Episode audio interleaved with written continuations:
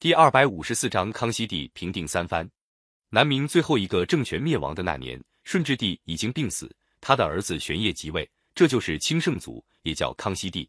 康熙帝即位的时候年纪才八岁，按照顺治帝的遗诏，由四个满族大臣帮助他处理国家大事，叫做辅政大臣。四个辅政大臣中有个叫鳌拜，仗着自己掌握兵权，又欺负康熙帝年幼，独断专横。别的大臣和他意见不合，就遭到排挤打击。清王朝进关后，用强迫手段劝了农民大片土地，分给八旗贵族。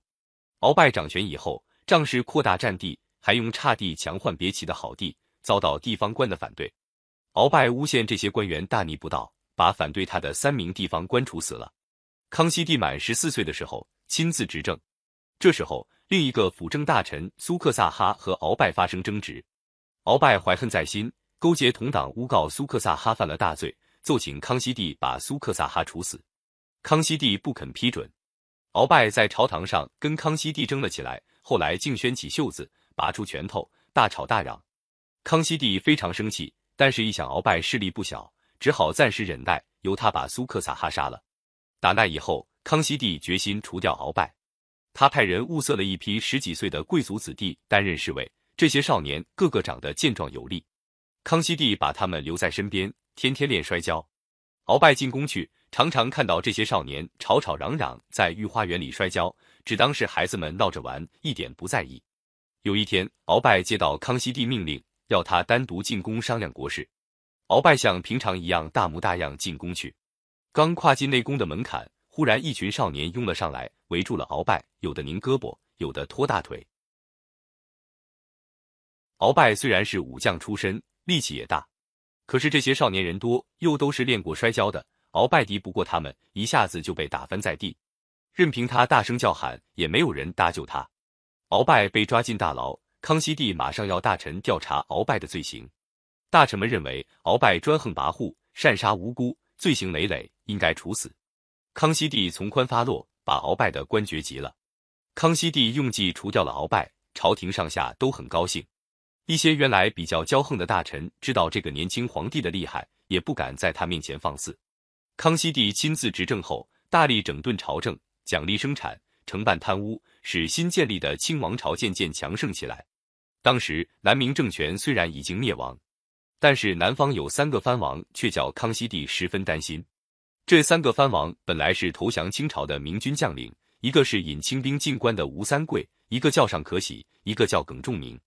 因为他们帮助清朝消灭南明，镇压农民军，清王朝认为他们有功，封吴三桂为平西王，驻防云南、贵州；尚可喜为平南王，驻防广东；耿仲明为靖南王，驻防福建。合起来叫做三藩。三藩之中，又属吴三桂最强。吴三桂当上藩王之后，十分骄横，不但掌握地方兵权，还控制财政，自派官吏，不把清朝廷放在眼里。康熙帝知道要统一政令。三藩是很大的障碍，一定得找机会削弱他们的势力。正好尚可喜年老，想回辽东老家，上了一道奏章，要求让他儿子尚之信继承王位，留在广东。康熙帝批准上可喜告老，但是不让他儿子接替平南王爵位。这一来，触动了吴三桂、耿精忠，他们想试探一下康熙帝的态度，假惺惺的主动提出撤除藩王爵位，回到北方的请求。这些奏章送到朝廷。康熙帝召集朝局商议，许多大局认为吴三桂他们要求撤藩是假的，如果批准他们的请求，吴三桂一定会造反。康熙帝果断地说：“吴三桂早有野心，撤藩他要反，不撤他迟早也要反，不如来个先发制人。”接着就下诏答复吴三桂，同意他撤藩。诏令一下，吴三桂果然暴跳如雷。他自以为是清朝开国老臣，现在年纪轻轻的皇帝居然撤他的权，就非反不可了。公元一千六百七十三年，吴三桂在云南起兵，为了笼络民心，他脱下清朝王爵的穿戴，换上明朝将军的盔甲，在永历帝的墓前假惺惺的痛哭一番，说是要替明王朝报仇雪恨。但是人们都记得很清楚，把清兵请进中，原来的是吴三桂，最后杀死永历帝的还是吴三桂。现在他居然打起恢复明朝的旗号来，还能欺骗谁呢？吴三桂在西南一带势力大，一开始叛军打得很顺利，一直打到湖南。他又派人跟广东的尚之信和福建的耿精忠联系，约他们一起叛变。这两个藩王友吴三桂撑腰也反了。历史上把这件事称作三藩之乱。三藩一乱，整个南方都被叛军占领。康熙帝并没有被他们吓倒，一面调兵遣将，集中兵力讨伐吴二桂，一面停止撤销尚之信、耿精忠的藩王称号，把他们稳住。尚之信。耿精忠一看形势对吴三桂不利，又投降了。吴三桂开始打了一些胜仗，后来清兵越来越多，越打越强，吴三桂的力量渐渐削弱，处境十分孤立。